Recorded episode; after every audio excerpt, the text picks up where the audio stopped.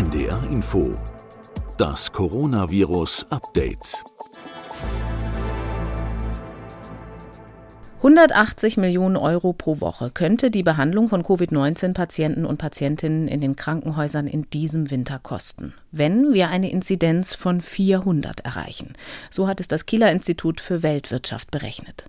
Sind wir jetzt schon wieder an einem ganz empfindlichen Punkt in der Pandemie angekommen, auch wenn sehr viele das vermutlich nicht wirklich sehen wollen? Willkommen zu Update Nummer 101 heute am Dienstag, dem 26. Oktober. Mein Name ist Corinna Hennig, ich bin Wissenschaftsredakteurin bei NDR Info. Wer sich die Inzidenzkurven anguckt, der könnte fast den Eindruck bekommen, er sei im falschen Jahr gelandet. So dicht beieinander liegen sie für Herbst 2020 und 2021. Die Kurve steigt jetzt wieder ganz steil an. Die Wahrnehmung der Pandemie scheint dem diametral entgegenzustehen. Auch das ist genau wie im vergangenen Jahr. Wir lockern in einen rasanten Anstieg der Infektionszahlen hinein. Und leider ist es offenbar nicht so, dass die anderen Parameter, also zum Beispiel Krankenhauseinweisungen, davon völlig entkoppelt sind. Wie kann das sein, obwohl wir doch Impfstoffe gegen das Coronavirus haben, die nachgewiesenermaßen wirksam sind gegen schwere Verläufe? Und was kann jetzt getan werden? Diese Fragen wollen wir heute hier besprechen. Und dazu begrüße ich, wie schon vor zwei Wochen, die Virologin Professor Sandra Ziesek in Frankfurt am Main. Hallo, Frau Ziesek. Hallo. Die Sieben-Tage-Inzidenz liegt jetzt bundesweit wieder deutlich über 100 pro 100.000 Einwohner. Und je höher man in die Altersgruppen geht, umso größer ist die Zunahme. Jetzt weiß man ja, die bloße Inzidenz könnte irreführend sein, weil sie über die Krankheitslast nicht unmittelbar was aussagt. Wenn man jetzt die anderen Werte hinzuzieht, mit denen man die Lage erfassen kann, würden Sie dann auch sagen, unsere aktuelle Situation ist tatsächlich schon vergleichbar mit dem vergangenen Jahr, so wie ich das eben gemacht habe? Also nicht eins zu eins. Erstmal muss man sagen, ich hatte ja vor ein paar Wochen noch gehofft, dass wir einfach länger auf dem Plateau bleiben bei den Neuinfektionen. Und jetzt sieht man, wie Sie schon angedeutet haben, einen deutlichen Anstieg eigentlich aller Parameter. Also nicht nur der Infektion, sondern auch der Patienten auf Intensivstationen und auch die Hospitalisierung steigt an. Und mir macht im Moment halt Sorge, dass der Anstieg der Neuinfektion zusammenfällt mit einer schon sehr hohen Belegung auf Intensivstationen von derzeit ungefähr 1600 Patienten, die halt ähm, noch ja schon länger dort zum großen Teil liegen. Und mhm. Das führt dazu, dass wir eigentlich im Vergleich zum letzten Jahr, wenn man sich die Intensivpatientenbelegung anguckt, sogar schlechter dastehen. Gleichzeitig haben wir einen Pflegepersonalmangel, der nicht besser wird, sondern sich eher noch verschärft.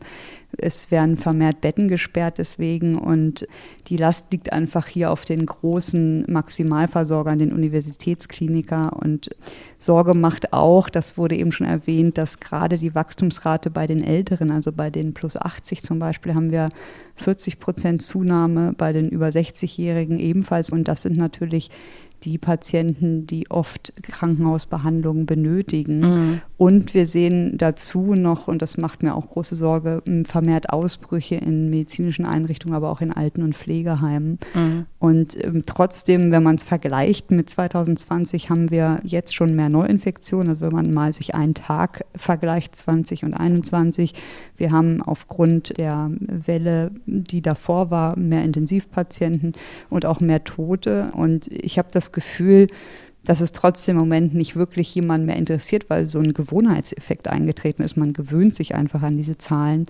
Und der Grund dafür ist vor allen Dingen das Delta-Virus, also die Variant of Concern Delta, die die Situation natürlich nochmal deutlich mit der erhöhten Übertragbarkeit deutlich verändert hat in Deutschland. Trotzdem haben wir Impfungen und man sieht, dass im Vergleich zu vor einem Jahr deutlich weniger Patienten an der Infektion sterben, wenn sie geimpft sind. Das immerhin ist eine gute Nachricht, aber ganz kurz nochmal zur Krankenhaussituation. Wenn die Entwicklung so weitergeht, kann man dann davon ausgehen oder muss man davon ausgehen, dass die Pandemie auch wieder zu einer allgemeinen Bedrohung wird, also für andere schwere Erkrankungen oder Unfälle und nötige Operationen dann verschoben werden müssen? Das glaube ich schon, dass das lokal so sein wird und zentriert auf die Universitätskliniker, also auf diese Maximalversorger, mhm. glaube ich schon, dass es zu Engpässen kommen wird. Und das ist auch davon abhängig, wie gut wir hm, das jetzt in den Griff bekommen. Also gerade diese Ausbrüche in Alten- und Pflegeheimen, in Krankenhäusern, ob man die jetzt einfach so ignoriert oder nichts ändert oder ob man dort doch versucht, dagegen vorzugehen. Und man darf nicht vergessen, dass natürlich wir jetzt mittlerweile wissen, dass die Impfung keinen unbegrenzten Schutz bietet vor einer Infektion. Also gerade wenn die Impfung schon eine Weile her ist, dann ist einfach die Möglichkeit, dass man sich doch infiziert, gegeben und dass man es gar nicht merkt, doll, dass man infiziert ist, sich dann auch nicht testen lässt und das Virus dann natürlich weitergeben kann. Mhm. Auf diese Unwägbarkeiten bei den Impfungen wollen wir gleich nochmal gucken und auch darauf, was man denn jetzt tatsächlich tun kann in den Einrichtungen, wo es Ausbrüche gibt. Noch einmal bei der Gesamtlage geblieben wir haben ja immer wieder nach England geguckt, zum Beispiel, wo die Zahlen nach Aufhebung der Maßnahmen rapide angestiegen sind, obwohl es dort schon sehr viel mehr Genesene gibt, soweit man das zumindest weiß, als in Deutschland. Wo stehen wir jetzt im internationalen Vergleich? Wie schätzen Sie das ein?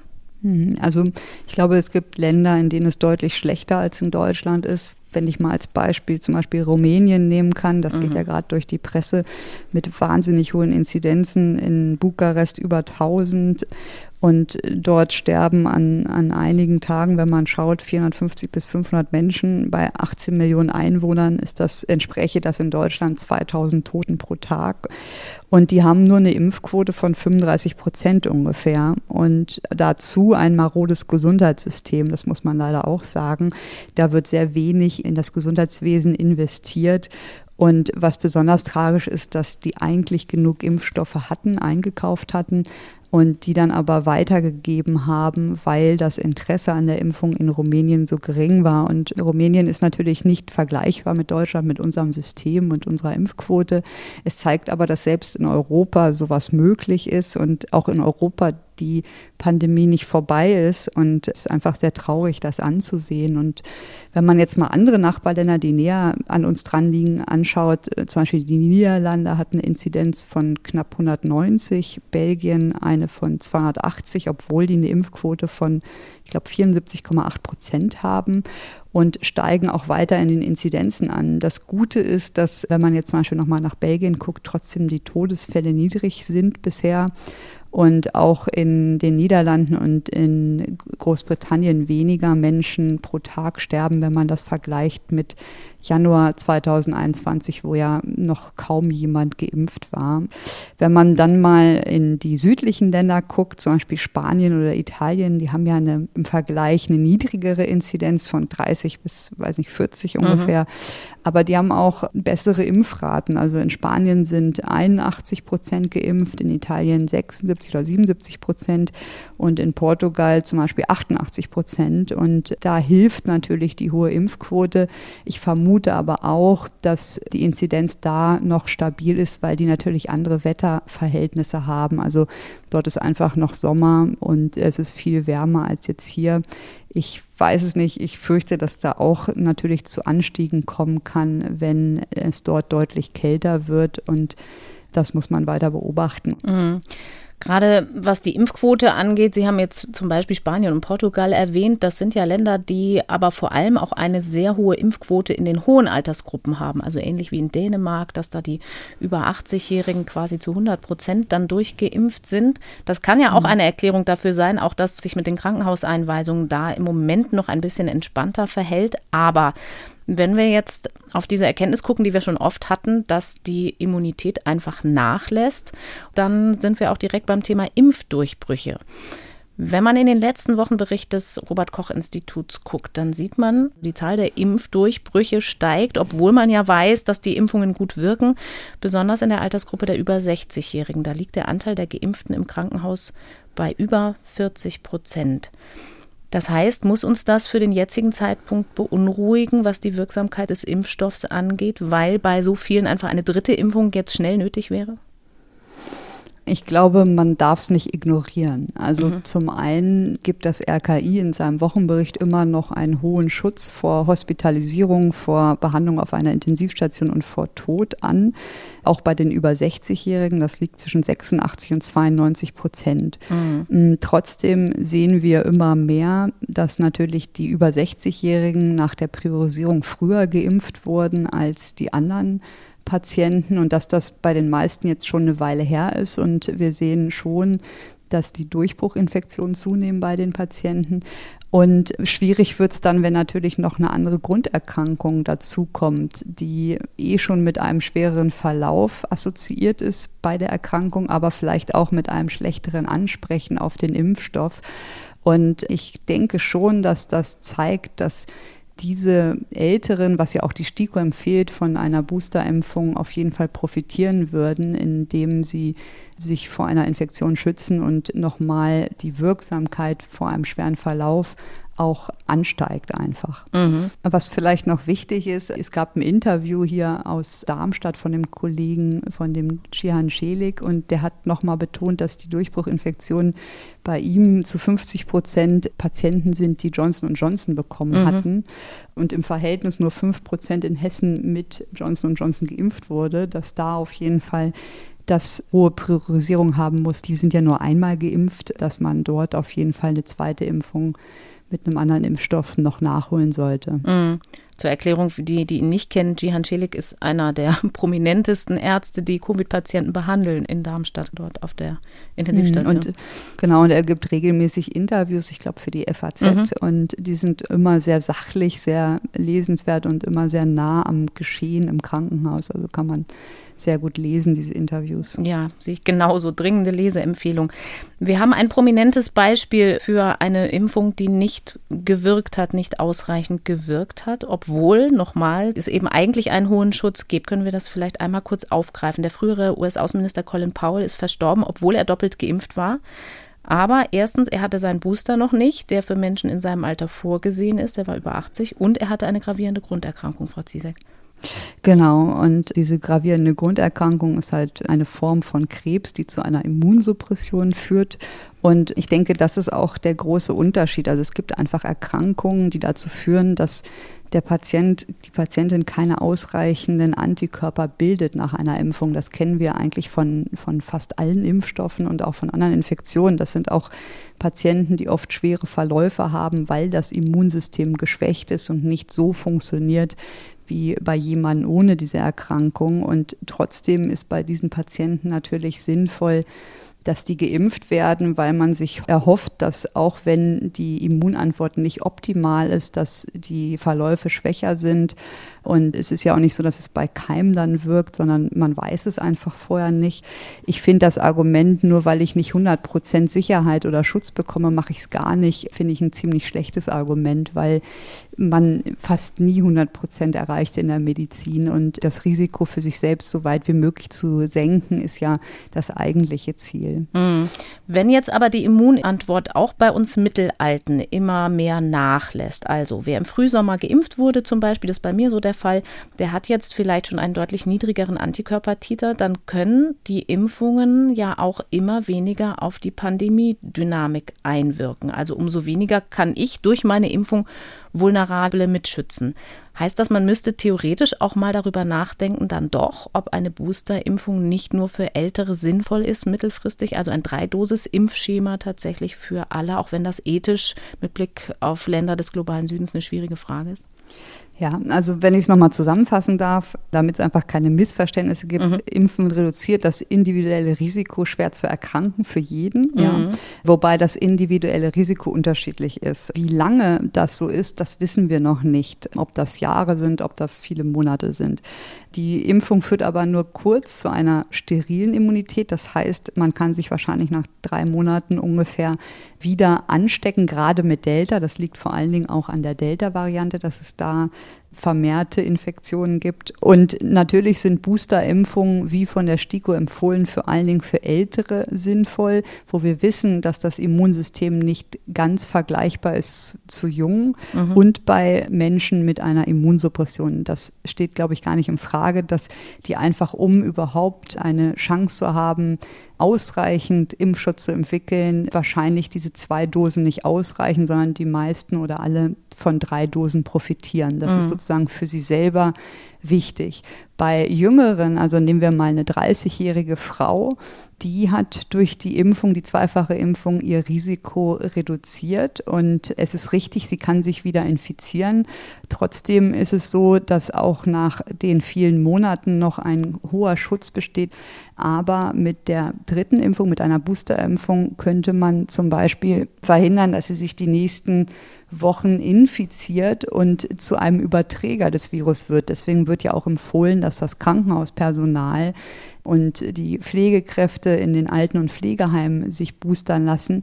Das hat nicht nur primär den Grund des Eigenschutzes, das auch ein wenig, aber auch sozusagen als Gemeinschaftsschutz, um die, die Zirkulation der Viren, wenn man Kontakt hat mit Risikogruppen, zu minimieren. Und das ist so ein bisschen, was man auseinanderhalten muss. Mhm. Und es wäre sicherlich, man hat es ja an Israel gesehen, die haben eigentlich ihre vierte Welle gebrochen durch eine erneute Impfung, durch eine Boosterimpfung der Gesamtbevölkerung. Das ist möglich, wäre auch hier möglich. Es muss halt nur klar kommuniziert werden, dass der Eigennutzen für junge Leute mit einer dritten Impfung nicht so hoch ist wie bei der initialen Impfung, sondern dass es vor allen Dingen auch um ein ja, gemeinschaftliches Blocken der Infektionsketten gehen würde. Mhm, also zum Eigenschutz vielleicht gar nicht unbedingt so nötig, auch für Menschen wie Sie und mich zum Beispiel. Aber wenn man jetzt umgekehrt denkt, wer jetzt ungeimpft in eine 3G-Veranstaltung geht, der geht dann aber doch mittlerweile ein hohes Risiko ein, weil sich bei den Zahlen, die wir jetzt haben und dem Zeitverlauf seit Impfung immer ein infizierter Geimpfter darunter befinden kann. Ja, das ist auch, was mir am meisten Bauchschmerzen im Moment macht. Neben den anderen Sachen ist diese 2G, 3G-Regelung, die, glaube ich, vielen eine falsche Sicherheit vorgibt. Also gucken wir uns mal den 3G-Fall an, eine Großveranstaltung dann genau wie Sie sagen, ist der nicht geimpfte getestet und die anderen sind ja nicht getestet, mhm. die, die geimpften. Und es ist mit steigender Inzidenz und mit zunehmendem Abstand der Impfungen nicht unwahrscheinlich, dass dann bei Großveranstaltungen auch Geimpfte dabei sind, die das Virus übertragen können, wenn dann auch nicht mehr Abstandregeln oder irgendwelche Hygieneregeln eingehalten werden, ist für den Ungeimpften dann, der mit, nur mit seinem negativen Test kommt, natürlich eine große Gefahr, sich zu infizieren und aufgrund dieses Ereignisses zu erkranken, sehr hoch. Das würde ich zum Beispiel natürlich Risikogruppen nicht empfehlen. Aber es geht ja noch weiter. Wenn das jetzt zum Beispiel ein junger Mensch ist, der dann, weiß ich nicht, eine Woche später seine schwangere Freundin oder die Oma besucht, dann kann das natürlich zu sehr unschönen Verläufen führen und zu einer Übertragung auf diese Risikopatienten. Mm, und das gilt dann eben auch für 2G-Veranstaltungen. Also wenn ich jetzt als zweifach geimpft in eine 2G-Veranstaltung gehe und das Gefühl habe, wir untereinander sind da eigentlich relativ sicher und gehe danach raus und treffe jemanden, der verwundbar ist, wo der Impfschutz möglicherweise nicht ausreichend ist oder der gar nicht geimpft ist, dann nützt 2G auch nichts. Genau, also es ist so, dass die Daten, die veröffentlicht sind, ja zeigen, dass Geimpfte zwar weniger infektiös sind, ein wenig und auch kürzer infektiös sind, trotzdem ist das natürlich auch keine 100 Prozent und es ist möglich, dass das passiert und es ist, je länger die Impfung her ist, wird das Risiko größer, sage ich mal. Mhm. Und deshalb finde ich das ganz wichtig, dass den Leuten das bewusst ist, dass wenn sie jetzt Kontakt haben, also sage ich mal relativ normal im Alltag leben, Konzerte besuchen oder die Universitäten haben ja gestern das Semester gestartet, da sitzt man dann zum Teil mit 300, 400 Leuten im Hörsaal. Also wenn man das macht, was man natürlich machen kann, dann sollte man aber extrem vorsichtig sein, wenn man am Wochenende dann die Großmutter im Altenheim besucht. Und hier würde ich mir einfach wünschen, dass die extra Käsescheibe an Sicherheit, nämlich Testungen dazukommen und man einfach versucht, da so ein bisschen das Risiko doch abzumindern. Mhm. Aber es ist mildern und es ist möglich leider. Und ich fürchte, wir werden das bei steigenden Inzidenzen die nächsten Wochen und Monate häufiger und häufiger sehen, dass es solche Fälle gibt. Okay, das wäre auch meine nächste Frage gewesen, weil Sie das gerade schon angedeutet haben. Macht es dann tatsächlich nicht Sinn, auch doppelt geimpfte zumindest in bestimmten Situationen wieder standardmäßig zu testen. Es gibt ja die Debatte um Tests in Schulen, aber es geht natürlich eben auch um Altersheime und Krankenhäuser. Da hat das RKI zuletzt fast 300 Ausbrüche innerhalb einer Woche in medizinischen Einrichtungen allein gemeldet, mehr als doppelt so viel in Einrichtungen für alte Menschen. Ja, also auf jeden Fall. Wir hatten ja am Anfang gesagt, wir wollen auch darüber sprechen, was ist jetzt mhm. zu tun. Und ich denke, ganz wichtig ist bei diesem starken Anstieg der Inzidenzen, bei dem neuen Wissen, dem Wissen, dass die Impfung halt nicht unbedingt vor einer Infektion schützt und beim nachlassenden Impfschutz, gerade bei den Älteren, müssen wir einfach schnell jetzt etwas tun, um zu vermeiden, dass wir in Situationen kommen wie letztes Jahr. Das eine ist die Boosterimpfung für Ältere. Da habe ich ehrlich gesagt keinen guten Überblick oder Zahlen gefunden, wie weit fortgeschritten das eigentlich in Deutschland ist. Also wie weit fortgeschritten in Pflege- und Altenheim zum Beispiel die Boosterimpfungen sind. Aber das ist wirklich, denke ich mal, ganz essentiell, dass man auch, wenn es zu Ausbrüchen kommt, in diesen Einrichtungen oder wenn man ältere Menschen über 70 hat, die ja oft noch andere Erkrankungen haben und der Patient meldet sich beim Hausarzt, dass man wirklich bei jedem Fall prüft, kann man dem Patienten monoklonale Antikörper geben. Mhm. Wir haben die ja in Deutschland verfügbar und es wäre einfach schade, wenn man die jetzt nicht nutzt, um schwere Verläufe zu verhindern. Was man sagen muss, dass in Krankenhäusern und in alten Pflegeeinrichtungen die Hygienemaßnahmen ganz streng weiter durchgeführt werden müssen. Das sehe ich langfristig so, dass sich das nicht ändern wird. Also Maske tragen, verschärfte Hygiene, Abstand halten. Dann müssen wir sicherlich auch überlegen, ob man nicht doch vor einem Besuch in Altenheimen Teste anbietet. Also das ist nicht gut, dass das Geld kostet, sondern es sollten eigentlich in den Pflegeheimen Tests liegen für jeden, der reinkommt, sollte einen Test machen, weil niemand, glaube ich, möchte, dass er seine Verwandten dort ansteckt oder gefährdet. Und ich glaube einfach, dass, dass da im Moment zu wenig noch getan wird, um Ausbrüche zu verhindern. Wir wissen alle, wir haben oft darüber gesprochen, dass die Antigentests nicht ideal sind und ihre Schwächen haben. Mhm. Aber sie jetzt gar nicht mehr zu nutzen und sie schlecht zu reden, ist, glaube ich, nicht sinnvoll. Und wie gesagt, ich würde mir einfach wünschen, dass man da ganz unterschwellig auch Geimpfte testet, ne? weil mhm die oft gar nicht merken, dass sie infiziert sind, weil sie so leichte Symptome haben. Und ich meine, ich höre es auch an ihrer Stimme. Im Moment sind, glaube ich, alle erkältet. ja. Und ich habe das Gefühl, man weiß gar nicht mehr, was es ist, mhm. ähm, gerade wenn man Kinder hat, die in die Schule oder in den Kindergarten gehen. Zumal man auch sagen muss, es gibt natürlich immer noch die kostenpflichtigen Schnelltests auch für Geimpfte. Man kann die in Anspruch nehmen. Es gibt ja aber auch nach wie vor noch Selbsttests. Also weil Sie jetzt mich als Beispiel genommen haben, ich nutze das eigentlich ganz gern, weil ich habe Kinder. Ich habe deswegen wahrscheinlich eine Erkältungssaison jetzt vor mir. Und ähm, ich habe heute Morgen zum Beispiel auch einen Schnelltest gemacht, der natürlich nicht 100 Prozent aussagt, aber ein bisschen was wenigstens. Ja, also ich muss sagen, meine Erfahrung bei den Antigentests ist, dass das sehr auf die Qualität des Antigentests mhm. ankommt. Und man hat als Laie, glaube ich, nicht den Überblick Überblick, was man da so kauft im Supermarkt.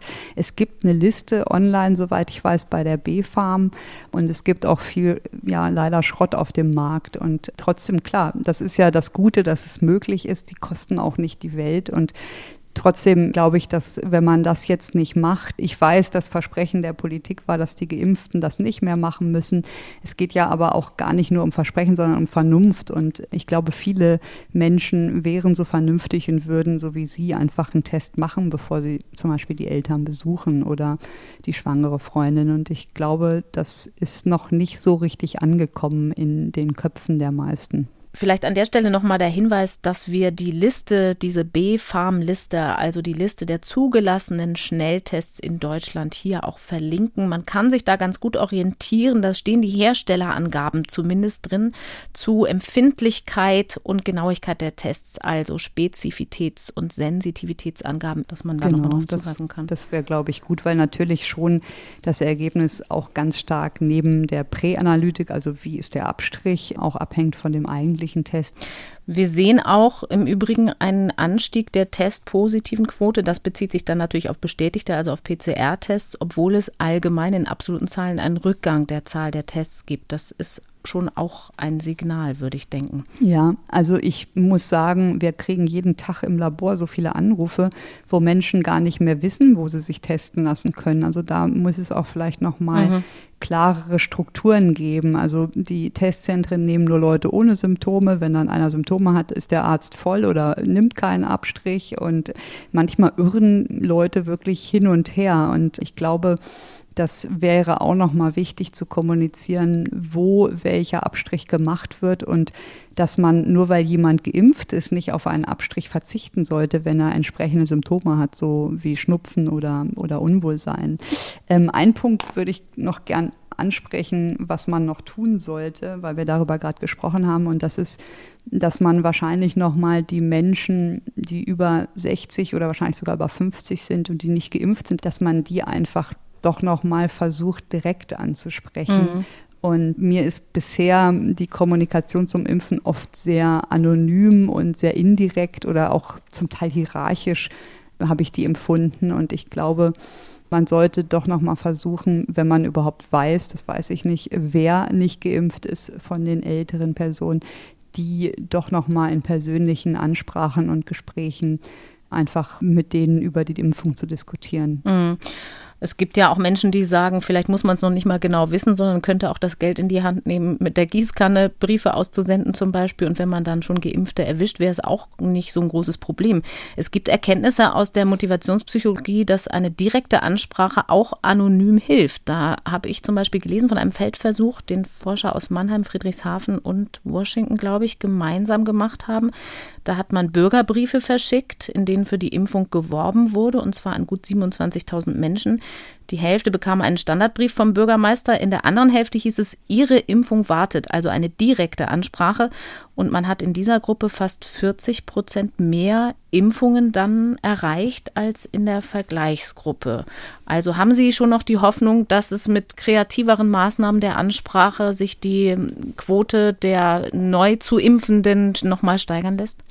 Ja, dieser Feldversuch klingt so banal, aber mhm. ich glaube einfach, dass das dringend nötig ist. Und so als meine Erfahrung jetzt als praktizierende Ärztin, was ich auch immer meinen Studenten gesagt habe im Untersuchungskurs, ne, dass die Menschen, die wollen Ehrlichkeit und wollen eine Offenheit, aber auch auf Augenhöhe mit dem Arzt sprechen und die möchten auch die Grenzen kennen. Also ich habe zum Beispiel sehr viele Anfragen von Leuten bekommen, die ganz komplexe neurologische Erkrankungen haben, die ich auch nicht kannte und erstmal googeln musste oder seit 40, 50 Jahren einen Brief von ihrem Arzt hatten, dass sie keine Impfung machen dürfen dass diese Leute nicht einfach sich impfen lassen, ohne sich genau zu informieren, ist doch nur verständlich. Also da muss man auch vorsichtig sein, jeden, der nicht geimpft ist, direkt abzustempeln als Leugner oder als Impfgegner. Das sind viele aus meiner Erfahrung gar nicht, sondern die sind zutiefst verunsichert und brauchen einfach ein persönliches Gespräch, was irgendwie anscheinend nicht immer so leicht verfügbar ist. Es gibt wirklich komplexe Fälle, wo man das genau angucken muss und wo man auch als Arzt sagen muss, bei so einer seltenen Erkrankung ist es möglich, dass es zu einer Veränderung kommt, aber trotzdem aus den und den Gründen empfehle ich Ihnen die Impfung, weil Sie von einer natürlichen Infektion viel stärker betroffen werden. Jetzt sind wir schon bei der Risiko-Nutzen-Abwägung. Das ist ja auch eine Frage, die sich viele Eltern stellen, wenn es um die Impfung von Jugendlichen ab zwölf Jahren geht.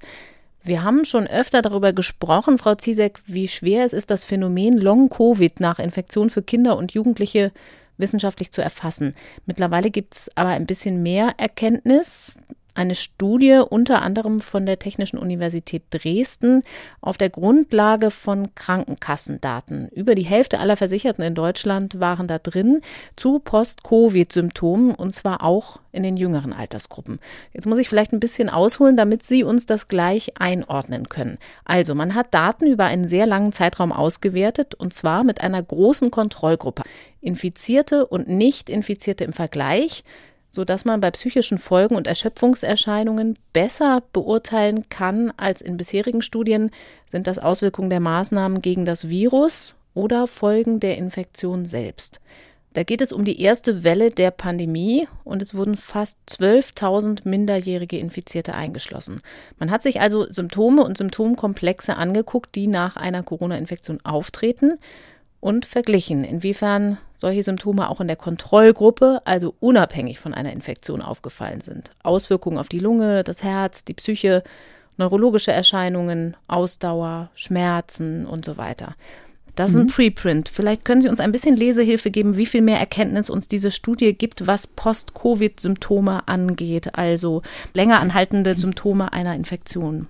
Also das ist eine sehr schöne Studie, muss man sagen, weil es sehr viele Daten sind, die da eingeflossen sind von 38 Millionen Menschen und auch mit genauen Kriterien. Also man hat zum Beispiel nur Patienten, Infizierte eingeschlossen, die einen Nachweis hatten der Infektion. Man hat, und das ist auch ein großer Unterschied zu den anderen Studien, eine gematchte Kohorte, eine Kontrollkohorte. Das heißt, die Lockdown-Maßnahmen an sich, die ja bisher immer nicht gut beurteilt werden konnten, die konnten jetzt verglichen werden. Also, dass man sozusagen eine Vergleichskohorte hat, die auch nur den Lockdown erlebt hat ohne Infektion. Mhm. Also, das ist schon sehr gut. Und diese Patienten wurden halt insgesamt drei Monate nachverfolgt, was relativ kurz ist. Sie haben recht, es war nur in der ersten Welle, es war ohne Alpha und Delta, deshalb sind die absoluten Zahlen schwierig zu beurteilen.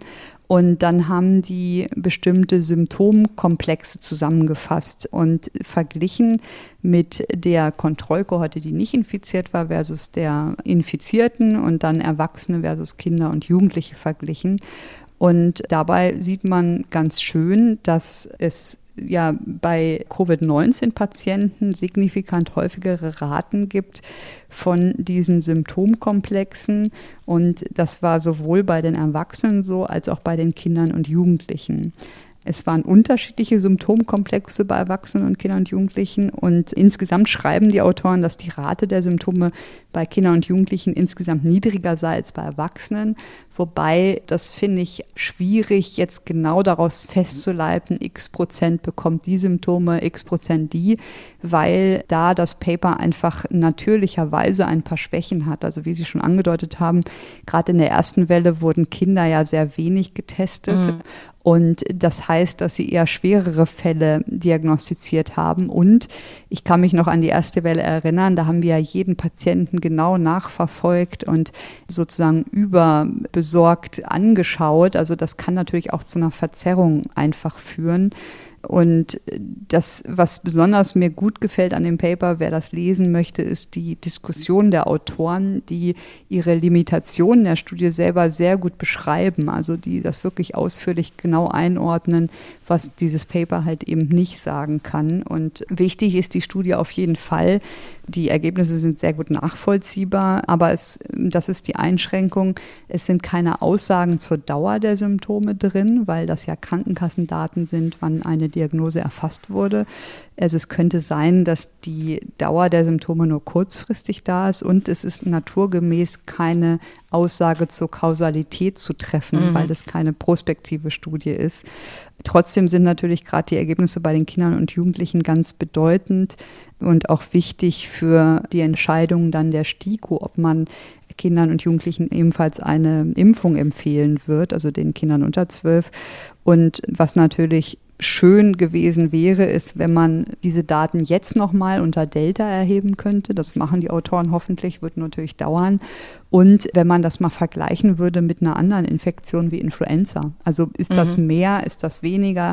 Das kann man mit der Studie so nicht sagen. Und die Konfidenzintervalle sind zum Teil sehr groß. Der Streubereich sozusagen genau. der Genauigkeiten. Also es ist ein schönes Paper, um zu zeigen, dass es mehr als die Kontrollgruppe an Symptomen gibt. Aber wie häufig die sind, würde ich aufgrund der Studie sehr vorsichtig sein, daraus zu sagen, das ist x-fach häufiger als bei der Kontrollgruppe oder also das ist äh, ja durch die Schwächen des Studiendesigns nicht wirklich ganz sicher zu sagen.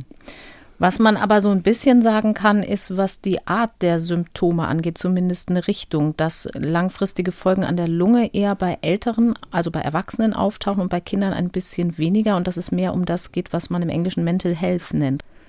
Genau. Und zum Beispiel waren Geschmacksstörungen bei Erwachsenen der Spitzenreiter und bei Kindern und Jugendlichen nicht. Also bei Kindern und Jugendlichen war es eher Husten, Müdigkeit mhm. und Erschöpfung oder Unwohlsein und bei den Erwachsenen Geschmacksstörungen, Fieber und Atembeschwerden. Aber wie gesagt, die Studie sagt ja nichts aus über die Dauer der Beschwerden und es liegt auch zum Teil daran, wenn Sie ein kleines Kind fragen, hast du Geschmacksstörungen, der weiß gar nichts damit anzufangen. Das fällt dann eher auf das Kind, dass es weniger isst, zum Beispiel, also mhm. also weniger Appetit hat. Das ist schwierig, sage ich mal, aber es ist auf jeden Fall interessant zu beobachten. Und was auch aufgefallen ist und auch eigentlich logisch ist, dass die stärksten Auswirkungen Patienten hatten, die auf einer Intensivstation lagen. Das heißt aber, für die Frage der Impfentscheidung von Eltern kann man festhalten, wie oft solche lang andauernden Folgen einer Covid-Infektion bei Heranwachsenden vorkommen, ist nach wie vor total schwierig zu sagen. Aber mhm. dass es ein Risiko für Long-Covid oder zumindest Post-Covid, also länger andauernde Symptome auch bei Jüngeren gibt, das kann man schon festhalten. Ja, ja, das denke ich, das zeigt diese Studie schon.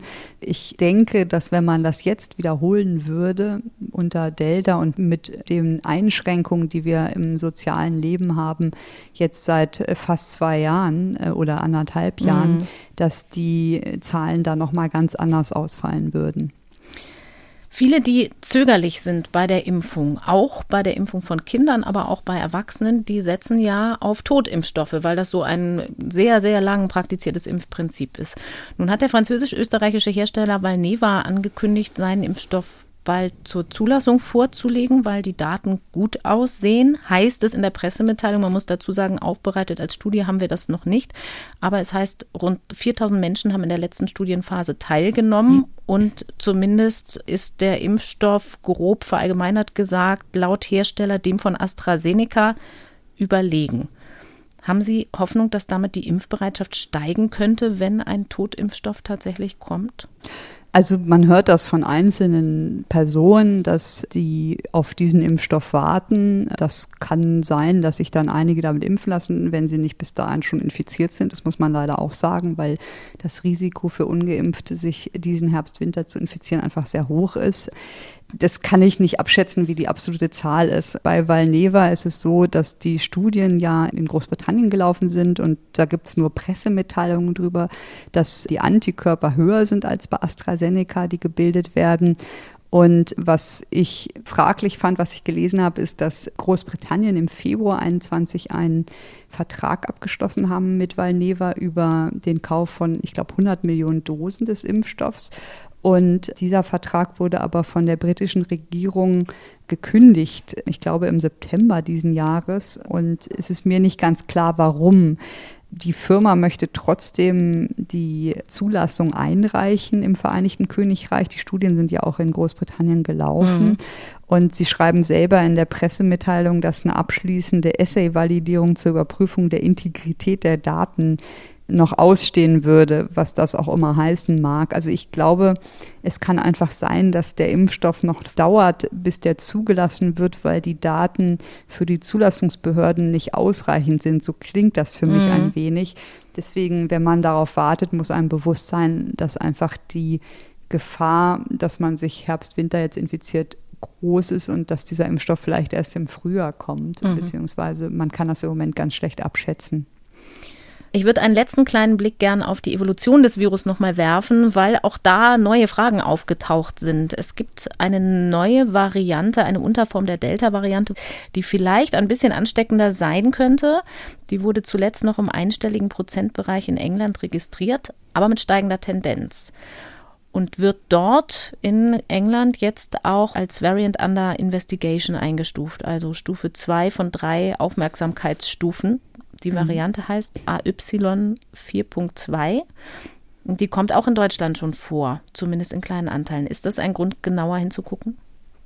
Ja, das ist es ja immer. Also ich glaube, erstmal muss man sagen, dass diese Variante ja aufgefallen ist, weil einfach die Häufigkeit, wie oft die in Großbritannien entdeckt wurde, angestiegen mhm. ist auf, glaube ich, zuletzt neun Prozent. Und die Variante ist jetzt gar nicht so auffällig aufgrund ihrer Mutation. Die hat halt im Spike bestimmte Mutationen, die man aber auch zum, die eine davon findet man auch in Delta-Subtypen in anderen und die andere findet man zum Beispiel in Alpha, also in der ehemaligen britischen Variante. Das sind jetzt keine neuen Mutationen, sondern in anderen Kontexten schon bekannt. Und was man wohl gesehen hat, ist, dass die Übertragbarkeit leicht erhöht ist. Von ungefähr 10, 15 Prozent geht man aus. Und das ist natürlich eine ganz andere Hausnummer, als das bei Delta im Vergleich zu Alpha war. Mhm. Die Mutationen sind jetzt nicht an der rezeptorbindenden Domäne. Trotzdem gibt es noch keine Daten für die Impfstoffwirksamkeit, aber da ist wahrscheinlich, muss man halt schauen, wie die aussehen. Und bisher sagen die Engländer auch, es gibt aufgrund der kurzen Dauer, die man hat natürlich eingeschränkt, gibt es aber keine Hinweise, dass die irgendeinen anderen klinischen Verlauf nehmen. Und natürlich muss man das weiter beobachten. Es kann immer noch sein, dass sich das vermehrt hat durch verschiedene Superspreader-Events. Und ich denke, das Wichtige ist einfach, dass das sicherlich nicht die Lage in Großbritannien alleine erklärt und dass wenn diese Untervariante AY4.2 sich auch mal durchsetzen wird gegen Delta, wird es deutlich länger dauern als Delta versus Alpha, weil die Transmission, wie gesagt, nur gering höher ist. Mm, zum Vergleich nochmal von Alpha zu Delta waren es ungefähr 50 Prozent mehr mhm. Übertragbarkeit. Mhm, genau, genau. Und in Großbritannien, auch nochmal zur Erinnerung, haben wir gar keine Maßnahmen mehr. Das ist noch eine ganz andere Situation als hier. Kurze Nachfrage noch. Sie haben ja einen ganz guten Blick aus Frankfurter Perspektive auf die Varianten. In Deutschland kommt die noch nicht so häufig Ihnen unter, diese Variante? Nee, also wir gucken schon auch nach den Unter, also diesen Untergruppen, Subtypen und finden AY4, AY5.1, alle möglichen, sag ich mal, Buchstabenkombinationen, aber nicht jetzt gehäuft. Also ich glaube, wir haben die einmal oder so gehabt bisher. Frau Ziesek, haben Sie vielen Dank für diesen jetzt ein bisschen kompakteren wissenschaftlichen Blick auf die aktuelle Lage und das, was die Literatur dazu liefern kann. Dann entlassen wir Sie für heute in Ihr Tagwerk und hoffen wie immer darauf, dass die nächsten Wochen vielleicht ein paar mehr gute Nachrichten wieder liefern. Vielen Dank. Bis dann. Danke und tschüss. Und am Ende gibt es von mir noch einen Podcast-Tipp oder eigentlich sogar zwei. Ingo Zamparoni hat für die Tagesthemen ein Interview mit Barack Obama und Bruce Springsteen geführt zu deren Buch Renegades Born in the USA. Dieses Interview zu Alltag und Politik in den USA kann man jetzt in voller Länge in Ingos Podcast Amerika, wir müssen reden hören. Oder für die Puristen ohne Overvoice, also ohne Übersetzung im Original die O-Töne bei Urban Pop. Denn klar, es geht auch um Musik. Mr. President, you're known for breaking into song on stages. You admit to singing in the shower. What's your favorite Bruce Springsteen song you like to sing in the shower? well, you know, what? I, have got a bunch of them. the, the, Rising is a great song. A Promised Land is a great song. Uh, I'm on Fire. I've been known to sing to Michelle because that's kind of a sexy song. so, Bruce, have you ever considered taking him on tour as backup vocals? yeah, as a matter of fact, we're trying to work that out for 2022. We'll be coming to Germany and uh, President Obama will be in the backing choir. Is that a threat or a promise? I, more of a threat, clearly. Yeah. Ingo Zamparoni im Gespräch mit Barack Obama und Bruce Springsteen in voller Länge zu hören in zwei unserer NDR-Podcasts. Mit Overvoice, also mit Übersetzung in Amerika, wir müssen reden und ohne Übersetzung im Original in dem Podcast Urban Pop.